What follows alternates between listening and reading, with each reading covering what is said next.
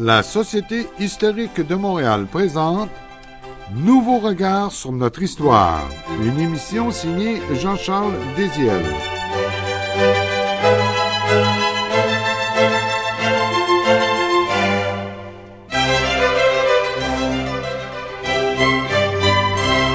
Alors bonjour Madame, Monsieur et bienvenue à votre rendez-vous hebdomadaire avec notre histoire et nos racines sur les ondes de Radio VM.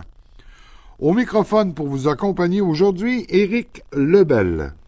Aujourd'hui, nous vous proposons une émission qui comprend un seul sujet, mais combien intéressant. Il s'agit de le relais Mémoire inachevée de Jean-Paul Lallier avec la collaboration de Gilles Galichan, un entretien de Robert Comeau avec l'historien Gilles Galichan.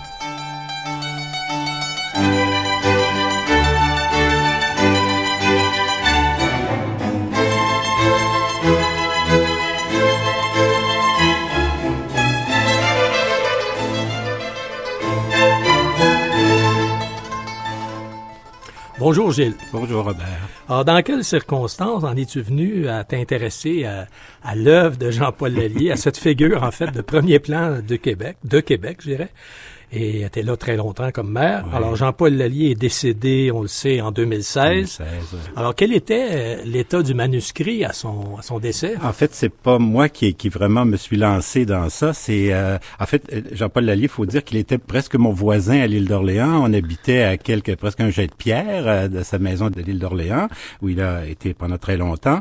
Et c'est sa, sa conjointe, Joanne Mongeau, qui, à un moment donné, m'a approché en me disant, écoute, j'ai beaucoup de notes de Jean-Paul. Jean-Paul écrivait ses mémoires, et, mais bon, évidemment, son décès euh, subi en 2016 a laissé beaucoup de choses en plan. Puis on regardait ça, c'était pas publiable tel quel. On pouvait pas prendre ça puis remettre ça directement à un éditeur. Alors il fallait donc faire un, un, certain travail d'édition, de relecture, de vérification, des choses comme ça. C'est ça, elle m'a confié ça, j'étais beaucoup flatté. Euh, on n'était pas des très grands amis, mais bon, euh, n'était pas dans le premier cercle d'amis, comme on dit souvent, mais malgré tout, on se croisait, on se voyait, on se voisinait, comme on dit parfois, et puis, bon, les relations étaient très bonnes. Alors, évidemment, ça m'a fait beaucoup de peine de voir partir M. Lallier si vite, et euh, quand j'ai eu ce, ce défi-là à relever de Joanne, qui insistait un peu, mais euh, elle y tenait, ben, ben, j'ai dit, bon, ben, d'accord, allons-y, relevons le défi. Alors, M. Lallier, tu n'avais pas parlé de ses mémoires Non, jamais, jamais. J'ignorais même qu'il travaillait là-dessus. Enfin, on l'espérait tous parce qu'on savait qu'il y avait une longue carrière derrière lui. Puis bon, non seulement comme maire de Québec, mais aussi comme politicien, comme homme politique. Et puis, euh, alors c'est ça. Alors donc, euh, elle m'a apporté comme ça, Joanne, euh, des caisses de, de, notes et puis de transcriptions parce que M. Lallier travaillait beaucoup oralement, c'est-à-dire il enregistrait et ensuite, ben, quelqu'un, c'est une ancienne secrétaire qui retapait ça pour lui, pour lui faire un, un texte. Il, évidemment, pouvait relire et corriger et remettre un peu en forme. Euh, or, c'est tout ça qui était resté un peu inachevé et, euh, et, même pas complété. Alors là, il fallait vraiment faire un travail qui était pas si loin du travail de reconstitution du journal des débats sur lequel j'avais travaillé parce que bon, c'était moins complexe évidemment, mais c'était comme il y avait il y avait une, une partie en tout cas du moins, les pièces qui, était, qui était fragmentée effectivement, qu'il fallait mettre un peu dans l'ordre, l'ordre le plus logique possible pour essayer que ça se tienne, pour que le lecteur évidemment puisse euh, suivre le fil du discours, mais ça a donné quand même un produit qui est quand même intéressant parce qu'en le lisant, on, on l'entend presque, on a presque l'impression qu'il nous parle. Et c'est pas lourd du tout. Hein, non, ben, ceux qui se rappellent de sa voix, des fois, moi, en le lisant, j'entendais sa voix euh, derrière le texte parce que, étant donné que souvent ça a été comme ça transcrit à partir d'un verbatim, ben ça donne aussi euh, quelque chose d'assez vivant comme euh, comme texte. Avant de nous parler de celui qui a été maire de Québec pendant une longue période, et de son rôle aussi au Parti libéral. On va commencer par ses études et ses années d'enfance. C'est surtout, assez, il vient de Saint-Scolastique, oui, je pense. Oui, oui. Pouvez-vous nous parler un peu de où il a grandi? Euh, c'est à peu près au moment de la Deuxième Guerre mondiale. Oui, en fait, il est né, c'est ça, un petit peu avant 1938, sa naissance. Et puis, euh, euh, alors, il est, il est né tout près de Montréal, à Hudson, mais ses parents, qui étaient originaires de la région des Laurentides, alors qu'il était tout enfant, là, redéménagé du côté de Saint-Scolastique. Alors, donc, c'est un coin, c'est là qu'il a grandi, qu'il a fait ses premières, euh, ses premiers. Mais euh, ses parents qui n'étaient pas extrêmement ni fortunés, ni pas d'un grand, grand milieu bourgeois, ont quand même insisté pour que les fils fassent des études. C'était une époque où envoyer ses fils au cours classique, c'était très important. Alors donc, les, les garçons donc ont profité euh, plus tard, quand il raconte ses souvenirs, il se rappelle de tous les sacrifices que ses parents faisaient, puis que les tout ce que sa mère aussi en particulier faisait. Son père était boulanger, hein, alors c'est important de le dire, parce Mais il que voulait pas devenir, euh, il voulait non, pas aller travailler non, à, non, non, non, ben à la boulangerie ça. de son père. hein. Il- fait un peu, des fois pour faire des livraisons et tout ça. Ça lui permettait aussi de voir à quel point c'est important aussi d'avoir des contacts euh, quand tu es dans le commerce, évidemment, puis qu'on livre du pain, etc. Ben, euh, d'avoir des bons contacts avec les gens, etc. Alors peut-être que ça, ça a peut-être préparé aussi sa, sa future carrière de politicien, de savoir euh, rencontrer les gens, parler aux gens, s'intéresser aux gens. Mais euh, évidemment, son père se mêlait pas. Enfin, il était neutre en politique parce que sa clientèle pouvait être assez variée. Et euh, mais c'est ça. Donc, il a fait son enfance à Sainte-Scolastique et ensuite ses études et ses études supérieures au collège de Sainte-Thérèse. Alors, Ah, le c'est là séminaire de Sainte-Thérèse des voilà. années On parle de 52-60. ces années-là, effectivement, voilà. Et pendant ces années-là aussi, il va suivre un cours d'officier hein, de- du corps d'entraînement des officiers de l'armée canadienne afin de payer ses études. Un peu Voilà. plus tard, je pense, à l'Université d'Ottawa. Voilà, c'est ça. Et c'est intéressant parce que il a jamais renié le côté disciplinaire, la- certaines valeurs autour de ça. C'était quand même important. Et surtout que c'est dans ces années-là où euh, il a pas l'intention de faire une longue carrière dans, dans l'armée, mais de se retrouver euh, à la citadelle de Québec, par exemple. Et c'est là qu'il découvre pour la première fois en 1956, je crois, la ville de Québec et qui découvre un peu le, coup de foudre qu'on peut avoir sur Québec avec le site, la géographie, le fleuve. Alors, euh, il a raconté que ses premiers euh, contacts avec la ville de Québec, ben, c'est c'est de ces années-là aussi. Un tout petit détail, euh, il raconte que son colloque, tout au long de ses études à l'Université d'Ottawa, est Raoul Bard. Mhm. Et je connais, je ne sais pas si c'est le même juge euh, qui est membre de la, de la Société historique de Montréal. Ah, c'est bien possible. Alors, ça m'a fait drôle de, de retrouver ça. Absolument. Et après ses études à l'Université il s'en va faire son droit, je pense, à Montréal. Hein? Euh, C'est-à-dire, oui, il va compléter à Montréal, mais en fait, c'est surtout à Ottawa qu'il va faire ses études euh, en droit, ce qui lui permettait, encore là, Ottawa, c'était une, découverte aussi à la ville d'Ottawa, mais c'était une ville qui lui plaisait comme étudiant parce qu'on disait que la ville était pas très, très animée, alors il, il risquait pas de se distraire tellement, mais par contre, il y avait de très bonnes bibliothèques, la bibliothèque de la Cour suprême, la bibliothèque parlementaire qui était accessible à ce moment-là, et il pouvait donc aller travailler. Alors, ça a été des années aussi, là, au niveau intellectuel, de, de progrès et d'avancement, de vraiment d'une euh, d'approfondissement des connaissances et tout ça. Alors, c'est là qu'il fait vraiment ses classes, et c'est là aussi que ses premiers emplois vont se, se présenter euh, auprès d'études d'avocats de Gatineau, en fait. Et- et très tôt, dès 1965, Jean-Paul Lallier va plonger dans la coopération internationale. hein. Je crois qu'il Oui. il s'en va au Maroc, c'est ça? Effectivement, c'est ça. Il va avoir des offres parce que bon, euh, au départ, euh, bon, il, il y a du côté de l'enseignement, il aurait pu avoir une perspective du côté de l'enseignement. L'université d'Ottawa lui ouvrait un peu les, les portes pour donner des cours de droit à l'université, mais euh, se sont présentés. C'est l'époque où le Québec aussi commence à s'ouvrir sur le monde, où il y a des possibilités de coopération, et c'est comme ça que, au- en fait, au départ, il y avait eu une première proposition pour aller au Rwanda avec euh, le Père Lévesque, fonder l'université là-bas. Finalement, pour toutes sortes de raisons, ça a, ça a avorté. Mais en plan B, il y a eu cette possibilité d'aller enseigner au Maroc. Il en a profité pendant quelques années. Et c'est, je crois, dans ce cadre-là qu'il rencontre André Patry, un homme d'une grande culture. Et j'imagine, parce que j'ai connu, j'ai eu la chance de connaître M. Patry, qui est décédé en 2012. Oui. C'est sans doute lui qui l'a peut-être orienté vers le Québec, l'importance de, je Assurément. dirais, de- du nationalisme québécois aussi. Je pense que oui, en tout cas, le- certainement, M. Patry avait une très, très haute, une très noble idée du Québec. Et puis, oui, oui, il y a certainement eu, euh, ça a été un de ses professeurs, il le dit, au fond, c'est un maître à penser, un maître qui l'a dirigé et qui l'a amené aussi, parce que, bon, M. Patry, du côté euh, responsable du protocole au Québec, ben, évidemment, lui a enseigné, je dirais aussi, l'art de la diplomatie, ce qui va être très utile pendant sa carrière, euh, comment composer aussi, que ce soit avec des adversaires, avec des gens qui pensent, et toujours savoir avec assez d'élégance et assez de respect mutuel, toujours se sortir des situations des fois plutôt difficiles. Alors, c'est certainement, André Patry a certainement été un de ses maîtres à penser. C'est très beau, c'est très beau les longs passages au sujet d'André. Il va, il va même dire que c'est un inspirateur qui nous appelait au plus haut défi. Voilà. Effectivement, c'est quelqu'un qui avait beaucoup d'ambition pour le Québec. Voilà. Après son retour du Maroc en 66, euh, il se fait offrir un poste dans la fonction publique à Québec. Il hésite. Vous savez pourquoi? Mhm. ben, en fait, c'est ça, c'est que c'était à l'époque aussi où l'Union nationale avait repris le pouvoir à Québec. Et c'est ça, disons que les, les, les contacts, il a travaillé un peu quelque temps avec le ministère de la Culture. C'était Jean-Noël Tremblay qui était ministre à ce moment-là. Les relations n'étaient pas toujours euh, très, très agréables avec M. Tremblay, c'est ce qu'il raconte. Alors euh, là, il y avait toujours la possibilité de revenir parce qu'il était toujours un peu en congé sans solde du côté de l'Université d'Ottawa. Donc, on lui disait toujours parfois, ben, si vous souhaitez revenir à l'enseignement, revenir, on, vous accueillera toujours, surtout avec l'expérience acquise. Bon, ben, vous serez bienvenu et tout et tout. Alors, euh, ce qui a précipité les choses, c'est l'Expo 67 qui euh, l'a amené sur une voie d'évitement pour ne pas être nécessairement toujours en contact avec M. Tremblay, qu'il aimait plus ou moins. Mais ça lui a permis, avec M. Patry, justement, d'être dans le protocole d'accueil des chefs d'État étrangers qui étaient nombreux, évidemment, à venir à l'époque d'Expo 67.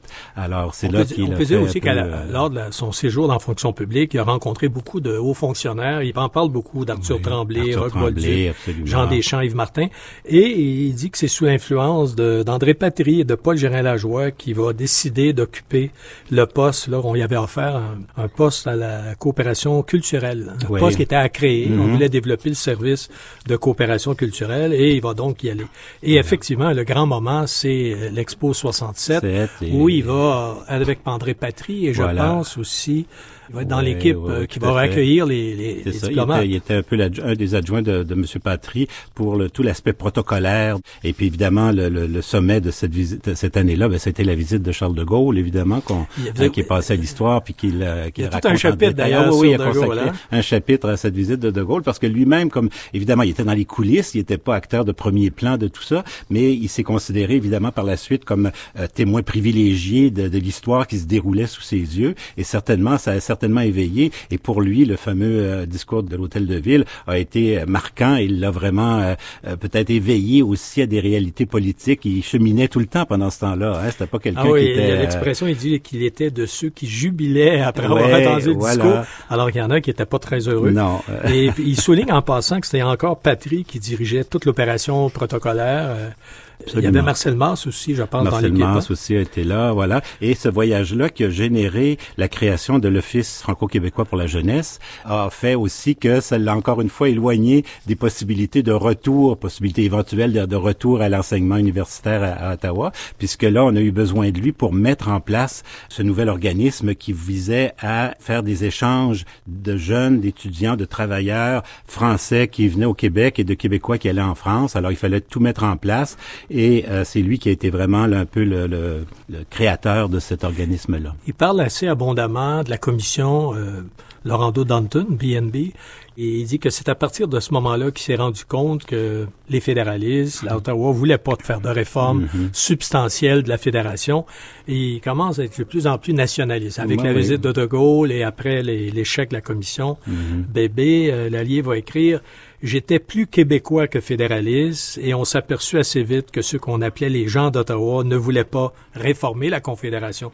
On voit donc sa démarche hein, tout le long de ces années-là, comment, sans jamais entrer au Parti québécois, et ça il le précise, quand même il est très nationaliste. Oui, oui, oui. Puis il se rendait compte, c'est ça, des, des résistances que chaque fois que le Québec, surtout sur le plan international, essayait de faire un pas, bien évidemment, il y avait toujours des résistances qui venaient d'Ottawa.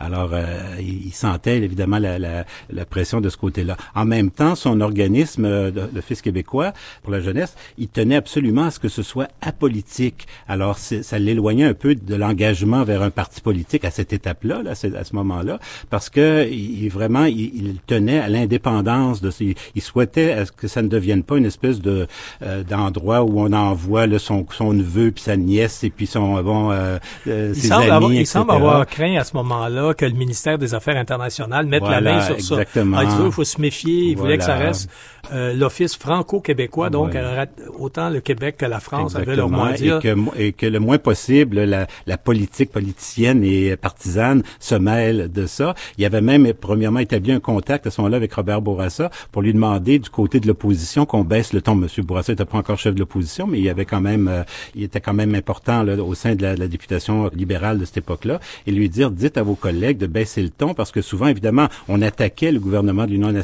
sur ce, ce plan-là, alors que lui, justement, tenait puis euh, marquait bel et bien l'indépendance de son de son office. C'est Marcel Mars euh, et qui était le ministre des Affaires internationales Voilà, et qui qui voulait, s'approprier Ben oui, l'OFQJ, le tapis. son chef de cabinet, c'était Denis Vaugeois. Là. Voilà, Ah, c'est tous ces sûr. personnages Ah oui, qu'on va avait- voir se promener voir, longtemps. Bien sûr, bien sûr. Et puis ça, ça explique aussi la résistance, un peu la- le fait que lui, bon, demandait à l'opposition, enfin, puis l'opposition, c'était normal qu'ils attaquent sur ce- cet aspect-là, parce qu'il voyait bien un peu les manœuvres qui pouvaient venir du côté du gouvernement. Alors, euh, c'était normal, mais en même temps, lui tenait à ce que tant l'opposition que le pouvoir disent, ben, cet organisme-là, c'est en dehors de la partisanerie et de la politique. Mais euh, qu'est-ce qui amène euh, Jean-Paul Lallier à se lancer en politique active à l'automne 69? Neuf. Euh, Ben, c'est des anciens collègues. Au fond, il y a- il y a- c'est quelqu'un, tant en politique québécoise qu'en municipale à Québec, euh, c'est quelqu'un qui a jamais cherché, tu sais, comme des certains euh, très ambitieux, puis ils se voient vraiment des gens en poste, etc. Il ne militait pas dans le non, non, non, c'est ça. C'est toujours euh, par la bande un peu qu'on on le sollicite, on dit viens donc, on aurait besoin de toi, etc. Bon, et euh, c'est par des anciens. Il y a souvent on parle du- des réseaux de collège et des réseaux de jeunesse et tout ça. C'est toujours important dans une carrière, dans une vie. Dans son cas, ça a joué, ça a été le cas parce que c'est des anciens collègues de du collège de Sainte-Thérèse qui lui ont dit ben écoute, on cherche un candidat pour remplacer le, le député de, de Montagne et tout ça. Tu devrais venir, on a besoin de toi, etc.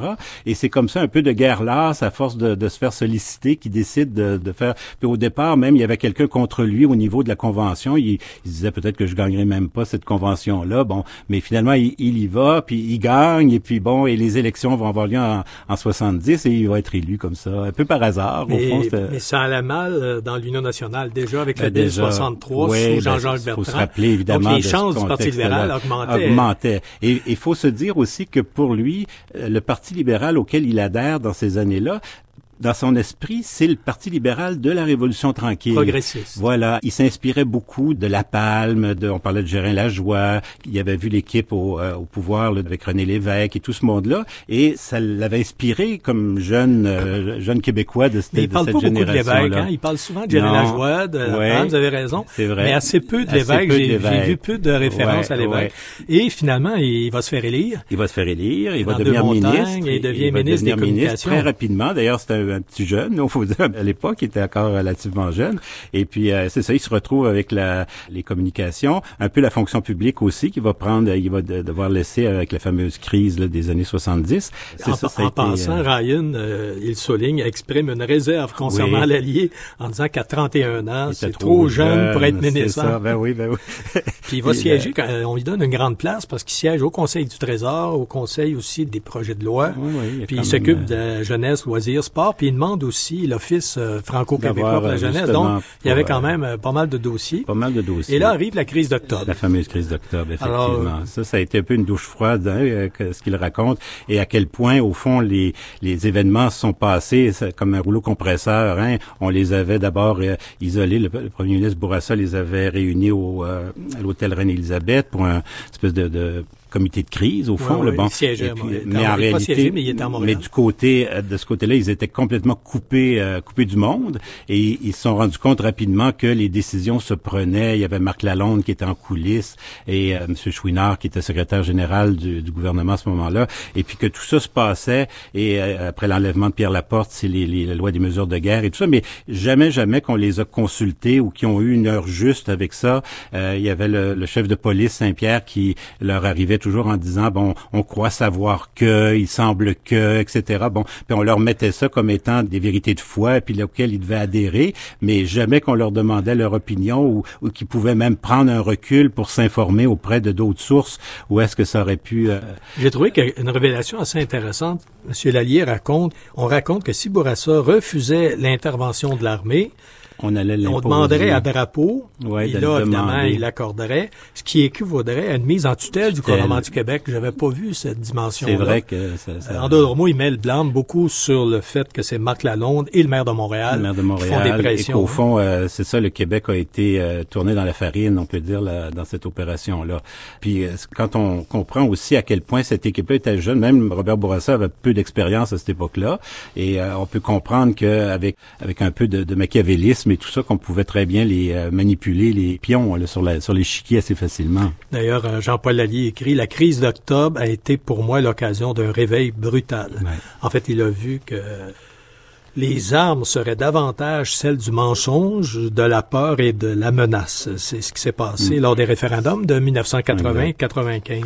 Donc, euh, ça semble marquer un tournant dans, mm-hmm. dans l'évolution de ah sa pensée. Absolument.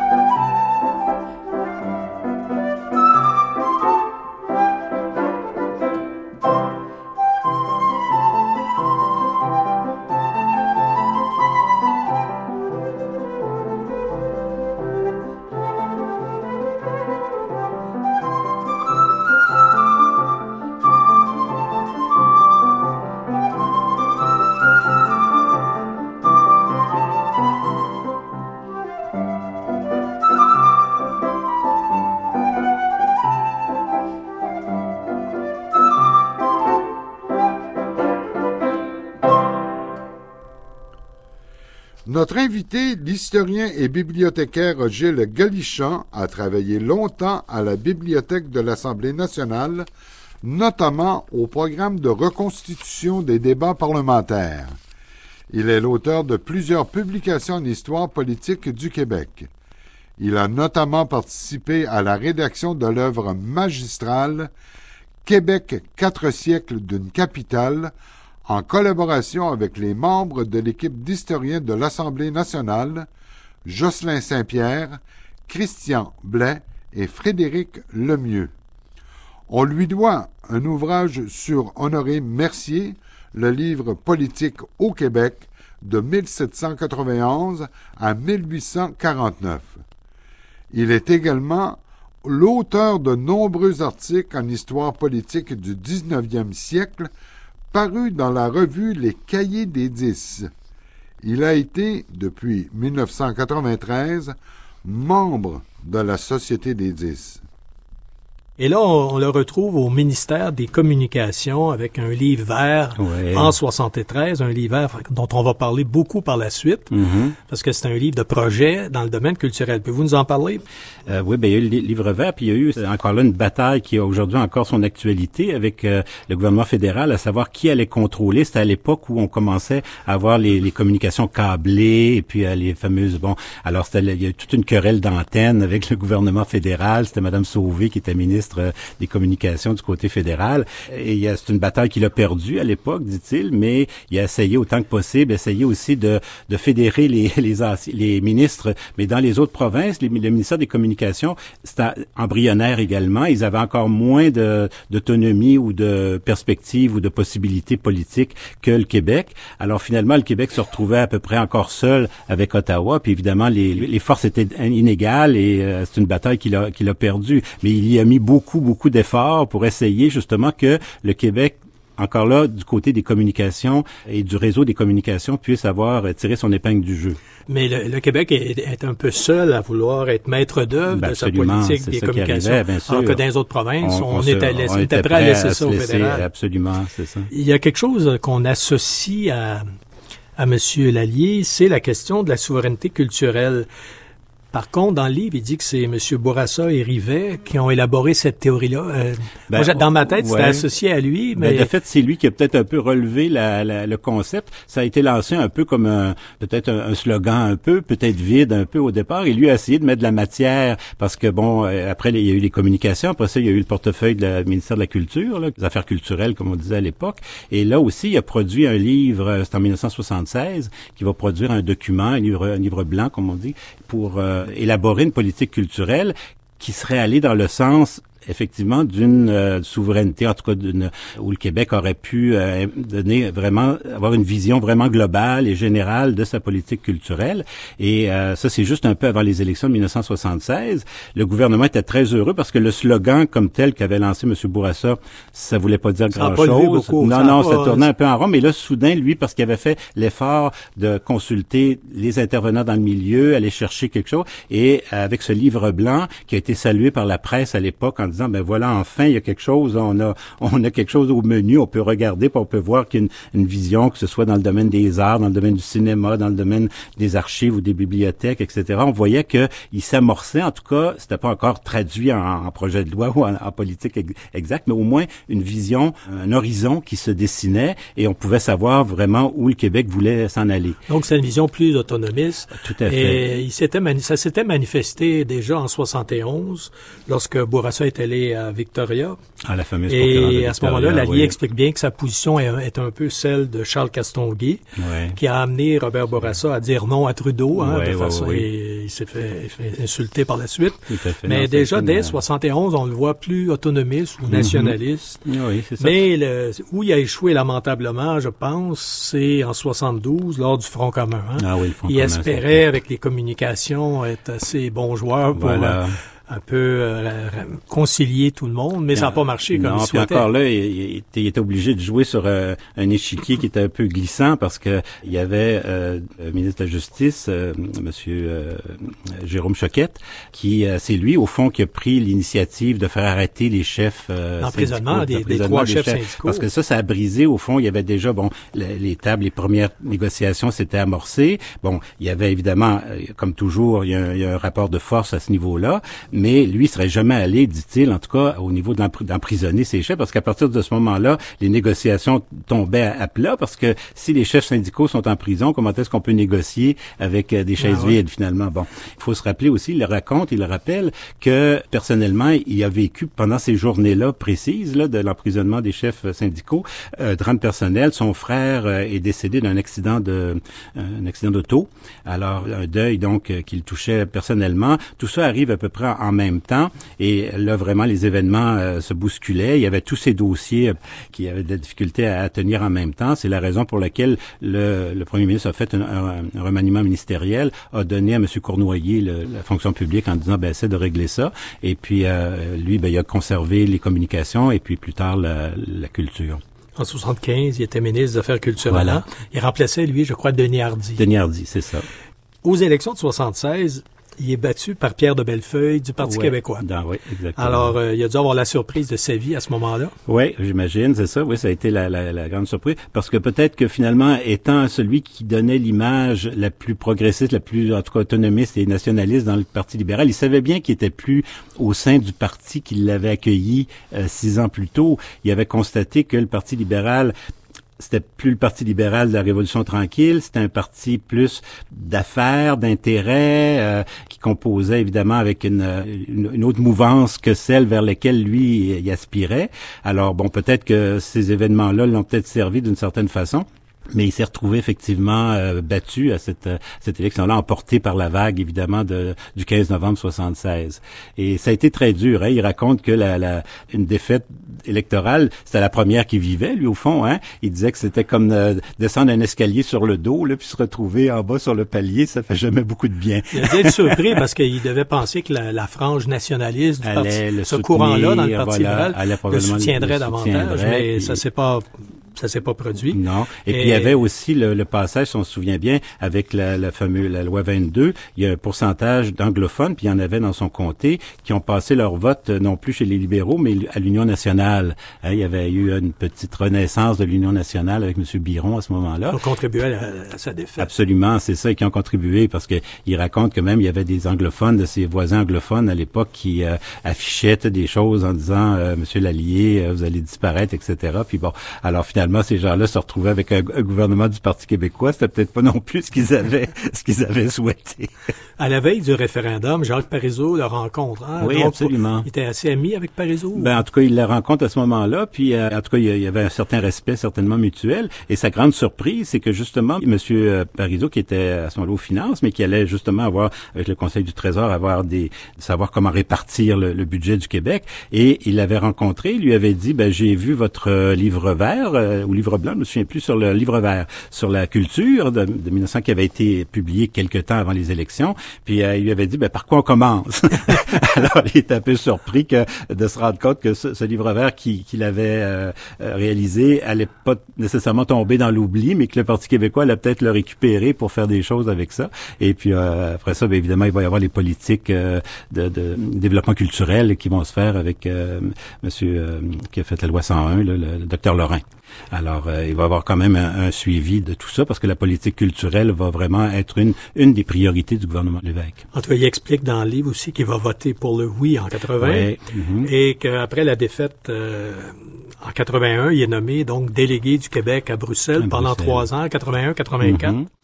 Et comment revient-il en politique municipale cette fois-là? Ben voilà. Ça, c'est beaucoup plus tard, à l'élection de 89, en vue des élections de 89. Mais à son retour de Bruxelles, ben, il ouvre un petit cabinet de consultation.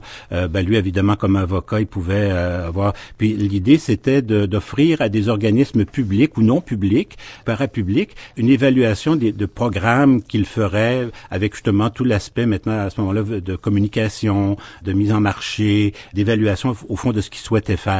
Alors, ils offraient comme ça un, service, ça pouvait s'appliquer au niveau des villes, au niveau des gouvernements du Québec fédéral et autres, puis ils prenaient des contrats comme ça à gauche et à droite, et c'est comme ça qu'il il, a repris un peu de, service à ce moment-là, mais à Québec. Donc, il était impliqué un peu dans la, ville de Québec et il a été un peu approché par euh, le, groupe encore là. Tu vois, c'est pas lui qui fait les démarches, qui essaie de se lancer, mais c'est le. On va le, chercher. Ben voilà, c'est un parti d'opposition euh, assez marginal euh, qui se situe un petit peu à gauche de l'échiquier, avec euh, des professeurs, des intellectuels. Puis à ce moment-là, quand on portait la barbe, déjà on affichait un peu son, son côté où est-ce qu'on se situait dans. C'est le rassemblement populaire. Ah, rassemblement populaire. C'était l'équivalent du RCM à Montréal. Voilà un peu, hein. c'est ça, oui, qui avait un certain lien entre les Voilà, et qui se faisait régulièrement battre aux élections, des fois en faisant élire peut-être un ou deux conseillers, c'était tout. Bon, mais c'était à peu près la seule voix qu'il y avait au progrès civique. Hein, qui avait été longtemps, qui était presque 20 ans au pouvoir et plus, avec, euh, avec Monsieur Lamontagne d'abord et ensuite avec Jean Pelletier. Hein, qui était maire longtemps, maire de Québec et tout. Et puis même M. Pelletier, à un donné, lui a tendu une perche en le rencontrant à la suite de je ne sais trop quelle, euh, quelle affaire, et puis il lui a dit, ah, tu devrais venir te présenter avec nous, etc. Puis il lui avait répondu un peu sèchement, ben, ça, ça fait quand même 25 ans que vous êtes au pouvoir, peut-être que ce serait temps que vous laissiez... Peut-être pas le bon moment, je suis pas sûr que ça vous, vous, représentez beaucoup de renouveau. Alors, évidemment, ça avait jeté un petit froid. Euh, bon, lorsque les, les gens du Rassemblement populaire sont venus le voir, peut-être pour le consulter, mais un peu pour le solliciter aussi, ben, euh, sa première réaction, c'était plutôt d'aller chercher d'autres personnes et essayer de passer la rondelle, comme on dit, puis de dire, ben, écoutez, moi, je peux peut-être vous agir pour euh, vous mettre en contact avec d'autres personnes. Et chaque fois qu'il contactait des gens, ben, on lui disait, ah, pas pour moi, mais toi, vas-y donc, puis bon, on le poussait un peu. Alors, c'est comme ça qu'un peu encore là, de, de guerre lasse, il a fini par dire, bon, ben, d'accord, euh, on va essayer, on va faire quelque chose. Et il va se présenter en 1989, comme ça, à la mairie, que ce soit gagné d'avance, pas du tout. À ce moment-là, M. Pelletier se retirait et celui qui se présentait à sa succession de son parti, c'était Bertrand Jean-François Bertrand, qui avait été ministre d'ailleurs du, Parti québécois à l'époque de, de M. Lévesque. Et là, donc, euh, on se retrouve avec une, nouvelle donne, je dirais, sur la, scène municipale. Mais le, son parti était tellement peu organisé, c'est ça qui manquait beaucoup. Mais lui, encore là, avec l'expérience politique qui était la sienne, il pouvait dire, ben non, c'est pas comme ça qu'on fait, on essaie de s'organiser mieux que ça. Là, c'était pas un peu à la, à la broche à foin comme, comme ça se faisait avant. Alors, il leur, euh, il leur impose finalement encore là un peu de, de rigueur et de discipline dans l'organisation politique. Et puis finalement, ben, ça marche. Et puis, c'est quoi ces grands objectifs et le genre de campagne qui a mené? Il y avait des objectifs assez précis dans la rénovation. Absolument, parce que c'est ça. À ce moment-là, il y avait des quartiers de Québec qui étaient complètement laissés à l'abandon. En fait, encore là, c'était beaucoup avec beaucoup de spéculation, hein, surtout le quartier Saint-Roch qui avait été pendant des années là laissé avec euh, livré aux, spéculateurs qui souhaitaient faire quelque chose d'un méga, une espèce de méga centre commercial dans le cœur de, de Saint-Roch, etc. Couvert, hein, il y avait. ben, il y avait le mail couvert, mais en plus il y avait tout un secteur qu'on appelait qu'on on avait bâti la, la, grande place, mais en fait c'était un champ de ruines en réalité à cette époque-là. Euh, soit qu'on achetait, il y avait des incendies. En fait, c'était vraiment, il y avait vraiment une zone, ça ressemblait à Beyrouth à la même époque là, euh, sous, sous, les bombes. C'était assez pénible de voir le quartier. Alors ça, pour lui, c'était une priorité, et c'était une priorité non seulement de livrer ça, de faire des, des magasins ou quoi que ce soit, mais c'était de redonner vie à ce quartier-là. Et ça, c'était déjà un, dossier qui était plus euh, imposant. Comment redonner vie? Et paradoxalement, en fait, il est arrivé avec une idée un peu audacieuse de faire un grand parc urbain, enfin un grand parc urbain important autour duquel se grefferaient des institutions, alors l'École nationale d'administration publique, des services du gouvernement de la municipalité, que l'Université Laval se déplace aussi vers le centre-ville en rénovant une ancienne usine qui était désaffectée, euh, qu'on appelait la Dominion Corset, où on faisait autrefois des sous-vêtements féminins. Alors c'était un grand bâtiment quand même qui avait un peu d'allure. Alors plutôt que le, le démolir, euh, rénovons-le, puis faisons quelque chose de très beau avec ça, où les services publics pourront s'installer. Et tranquillement, comme ça, ben, on a greffé euh, côte à côte les, euh, les éléments. Il y avait déjà la Bibliothèque centrale de Québec qui était dans ce quartier-là. Alors donc, on va lui faire affirmer sa place aussi. Alors tout ça a créé une dynamique et le quartier Saint-Roch s'est relevé de ses ruines, je dirais, et avec de l'habitation, pas seulement qu'un centre commercial, mais avec aussi une mixité de, de services. La ville devient beaucoup plus belle. Hein? Il y a toutes sortes d'améliorations. Ah oui, de sorte que l'embellissement de la ville, je pense, que ça devait être une priorité. La gare, la gare, par exemple, qui était euh, qui est devenue la gare intermodale, l'améliorer, c'était quand même un très beau bâtiment encore là. Alors rendons-le plus beau, avec une place magnifique, avec une fontaine en face.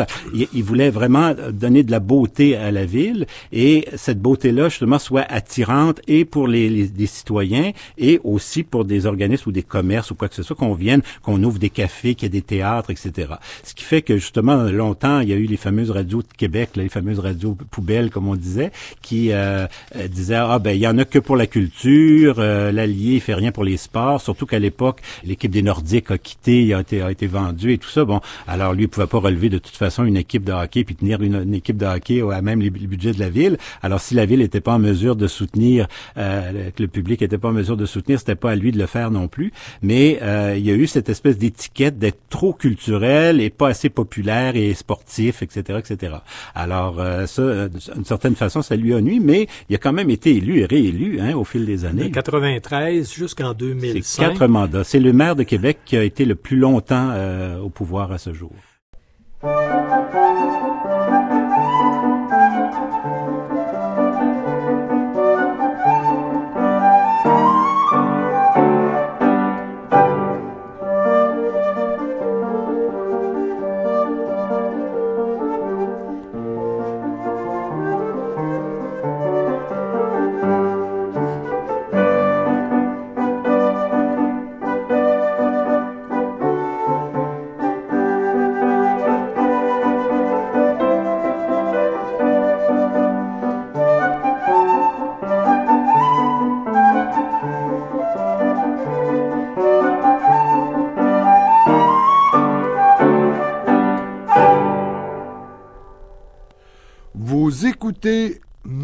Regard sur notre histoire sur les ondes de Radio VM.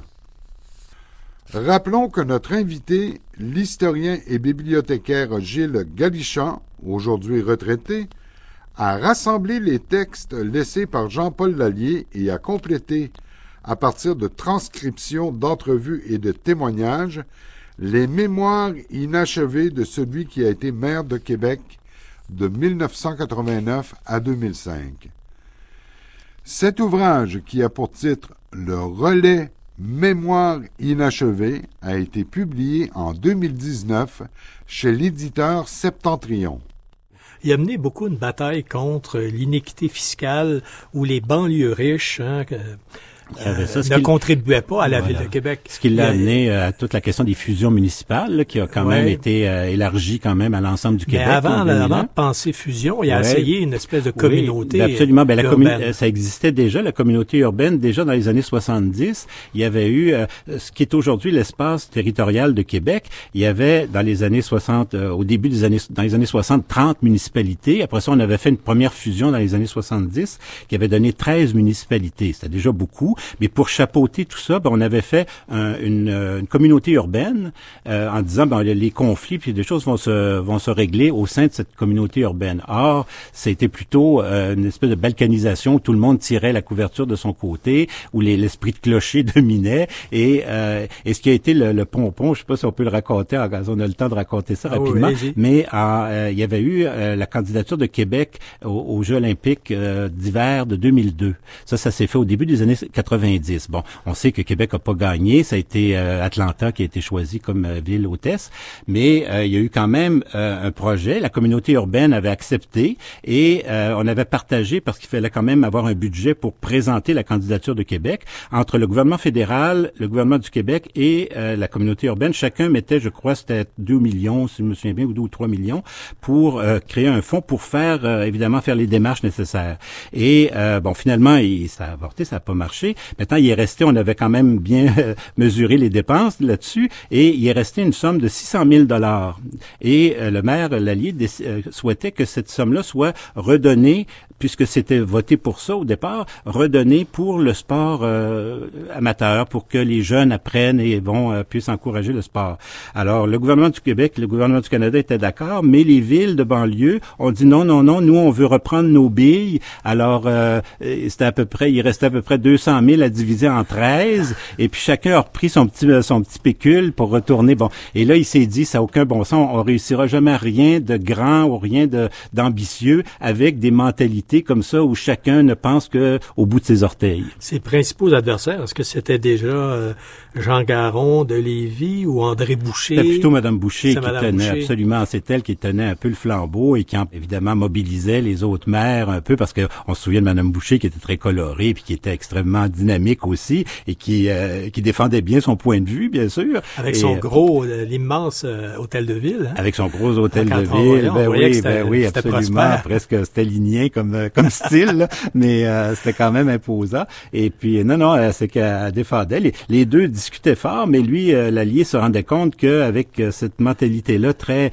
très fragmentée, très parcellaire, que jamais on pourrait organiser une politique municipale qui aurait... Qui Donc, il en vient à envisager les fusions. Là, il va vraiment Et se lancer. une fois qu'il va avoir les fusions, il me semble que c'est à ce moment-là que Québec va réaliser au plan des infrastructures des monuments importants, que ce soit pour la musique, oui, absolument. Le, palais Montcalm, les sports. En fait, il y a des grands, il y a des équipements urbains là, équipements urbains, bien sûr. Puis encore là, au niveau, euh, c'est très à la mode maintenant de penser vers. Là. Alors, par exemple, la, rivière Saint-Charles, qui était un égout à ciel ouvert à l'époque, euh, qui avait été bétonné sous, dans les années 60-70, peut-être, ça se voulait peut-être une amélioration à l'époque, mais on a constaté que c'était absolument euh, contre-productif parce que ça étouffait la rivière, puis était en train de mourir carrément, puis sous la pollution. Alors, on a reverdi, on a renaturalisé, ce qui fait aujourd'hui un, parc linéaire qui fait quelque chose comme 60 km sur les deux rives de la rivière Saint-Charles. Donc, très intéressant pour les cyclistes et les, résidents aussi, tous les riverains.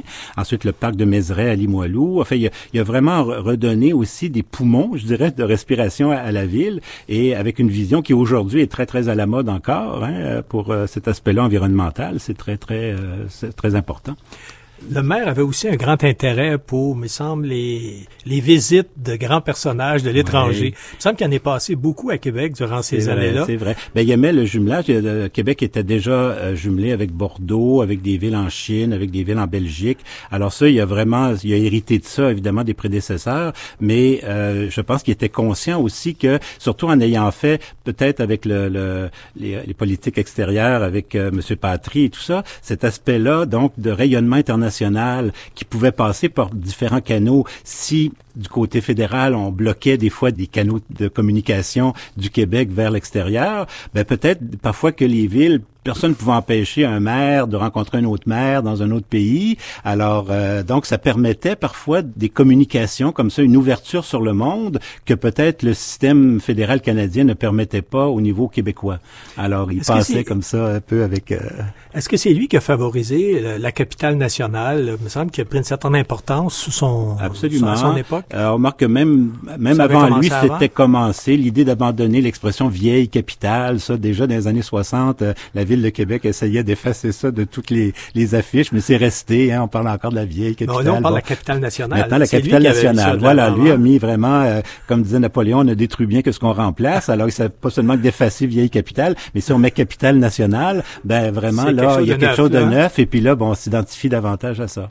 Qu'est-ce qui est arrivé? Le, le Rassemblement populaire été changé par le renouveau municipal. Est-ce qu'il y a eu une querelle dans ce parti-là ou Ouais, ah c'est ben, juste un changement de nom? Non, mais c'est probablement, c'est sûr que les partis, les partis politiques municipaux aussi parfois sont vraiment incarnés par le, le chef et l'équipe du chef et tout. Puis souvent, il s'agit qu'après euh, d'une élection à l'autre, à un moment donné, les, euh, les, les il y a un mélange des eaux un peu, puis qu'il y a des, des, euh, des regroupements qui se font différemment. Alors, euh, c'est sûr. Puis lui, ben, après quand même quatre mandats. D'ailleurs, s'il n'y avait pas eu la question des fusions municipales et puis la croisade qu'avait entreprise Madame euh, Madame euh, Boucher. Boucher, probablement qu'il serait pas représenté une quatrième fois. Mais là, il se rendait compte qu'il était peut-être le seul à être en mesure de lui bloquer le chemin pour euh, les diffusions et de, de Elle, est-ce qu'elle voulait défusionner? Elle voulait défusionner les Ah, c'est pour ça qu'il se fait réélire en 2001, Voilà. alors qu'il avait dit qu'il que n'était pas la, intéressé la à loi était très, était très neuve. Elle pouvait quand même, hein, ça pouvait, le ciment était pas figé encore. Et il pouvait, on pouvait très bien. D'ailleurs, il y a eu des retours en arrière, comme on sait dans certains cas, avec l'arrivée de M. Charest quand on, a adopté la loi là, pour euh, permettant des diffusions. Mais euh, alors lui, il s'est dit non, non, il faut vraiment consolider la loi et euh, permettre justement que la, les fusions se tiennent. Alors c'est ça. Il a, il a réussi quand même. À part Loretteville et Saint-Augustin qui se sont retirés là, de, de la fusion, tout le reste est resté quand même euh, bien solide et euh, heureusement. Puis aujourd'hui, ben, comme il dit, probablement qu'il y a peu de monde qui serait prêt à revenir aux 13 villes euh, d'autrefois. Donc, euh, l'Allié refuse de briller quand même un cinquième euh, mandat. Mandat, ouais. Et c'est à ce moment-là, Mme Boucher a finalement Boucher, été ouais. élue. Mais, Mais, elle n'est pas restée longtemps, je pense. Non, ben hein. non, ben elle est décédée, comme on sait, très rapidement. Mais euh, c'est ça, elle s'est retrouvée finalement maire, mairesse de la, la grande ville. Alors encore là, je ne sais pas dans quelle mesure, si elle avait vécu, parce que là, il y avait le 400e de Québec qui s'annonçait, etc. Est-ce qu'elle aurait vraiment été une espèce de championne des diffusions, puis de défaire la loi, puis de refragmenter? Peut-être pas. Elle aurait peut-être été une des plus des plus fortes euh, participantes à, à, à cette, à cet héritage-là. Je sais que les gens de Montréal gardent un très bon souvenir de Jean-Paul Lallier. Euh, je ne sais pas si on peut ajouter autre chose. Je me semble qu'on a fait un tour un peu de ses grandes réalisations. La musique, il y avait, c'est lui qui a, théâtre, a- euh, comment ça s'appelait, beaucoup. c'est l'ancien, l'an- l'édifice qui a Le Palais rénové. Montcalm. Le Palais Montcalm, il l'a complètement absolument. modifié. Voilà, absolument, c'est ça. Puis même le, le fameux théâtre Diamant, là, qui vient d'être ouvert de M. Lepage, ben c'est un projet qui a été lancé à l'époque de Jean-Paul Lallier. Alors ça a pris des années, des années, parce que c'était un projet quand même. Il fallait, on voulait restaurer le vieux bâtiment du YMCA, garder quand même. Et là, il a fallu aller chercher les sources de financement. Enfin, M. Lepage pourrait en parler abondamment. Mais ça a été un long projet, mais qui a été initié à l'époque de, de Jean-Paul Lallier. Donc, euh, il y a encore des choses qui arrivent à terme et qui ont été euh, commencées sous son Le, le règne. complexe sportif Vidéotron, c'est à beaucoup après, ça. Oui, c'est beaucoup après. Ça, c'est vraiment, on peut dire, c'est le crédit va à M. Labaume, plus qu'à Bon. M. Lallier. Écoutez, euh, Gilles, euh, on va devoir terminer no- notre entretien. Ça nous a fait plaisir de- d'entendre parler du maire Merci, Lallier. bien sûr. Et je rappelle à nos auditeurs et auditrices que le titre du livre s'appelle Le Relais, Mémoire inachevée de Jean-Paul Lallier, avec la collaboration de Gilles Galichan. Alors, euh, merci beaucoup. J'espère qu'on aura d'autres occasions de, de parler de Québec. Certainement. Alors, bon été. Merci.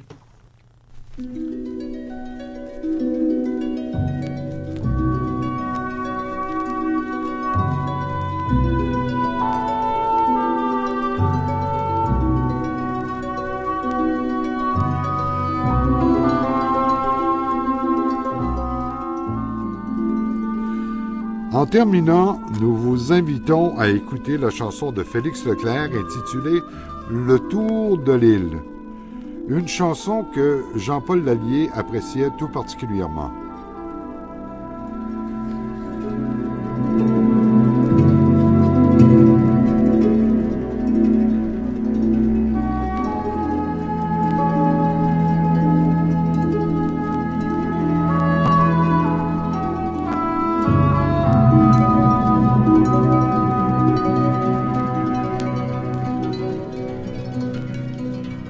Supporter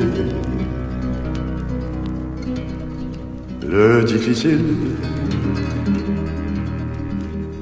et l'inutile. Il y a le tour de l'île, 42 000 de choses tranquilles. Pour oublier grande blessure dessous l'armure été hiver. de l'île, l'île d'Orléans. L'île, c'est comme Chartres, c'est haut et propre, avec des nefs, avec des arcs, des corridors et des falaises. En février, la neige comme chair de femme.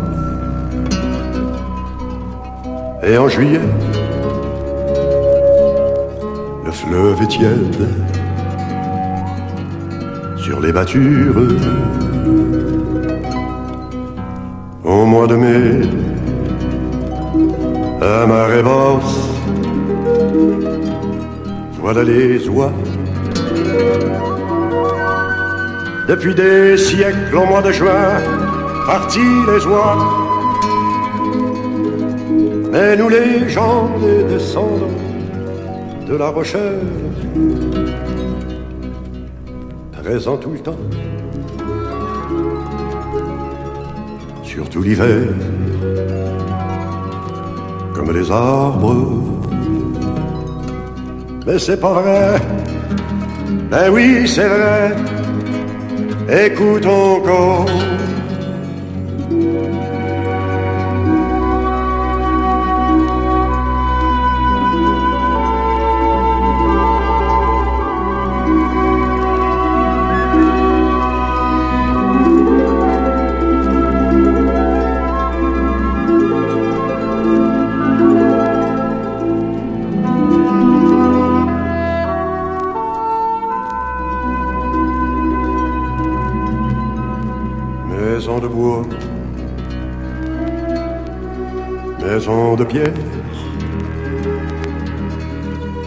Clocher pointu. Et dans les fonds des pâturages de silence, des enfants blonds nourris d'azur comme des anges jouent à la guerre. Imaginez, imaginons l'île d'Orléans, un dépotoir, un cimetière. Parc à vidange, boîte à déchets, US parking. On veut la mettre en mini-jupe and speak English. Faire ça, l'île d'Orléans, notre fleur de lise. Mais c'est pas vrai, ben oui, c'est vrai, raconte encore. Sous un nuage, près d'un cours d'eau, c'est un berceau et un grand-père au regard bleu qui monte la garde. Il sait pas trop ce qu'on dit dans les capitales. L'œil vers le golfe. Ou Montréal guette le signal. Pour célébrer l'indépendance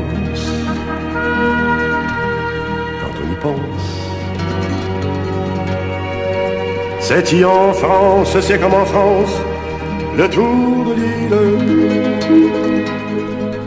42 000 comme des vagues, les montagnes. Les fruits sont mûrs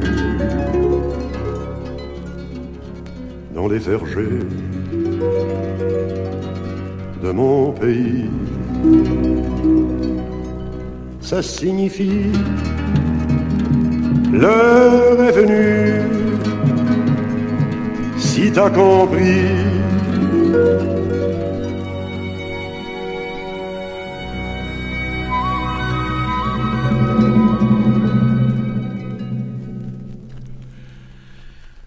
Alors, Madame, Monsieur, ainsi s'achève cette émission et nous espérons que vous y avez trouvé du plaisir et de l'enseignement.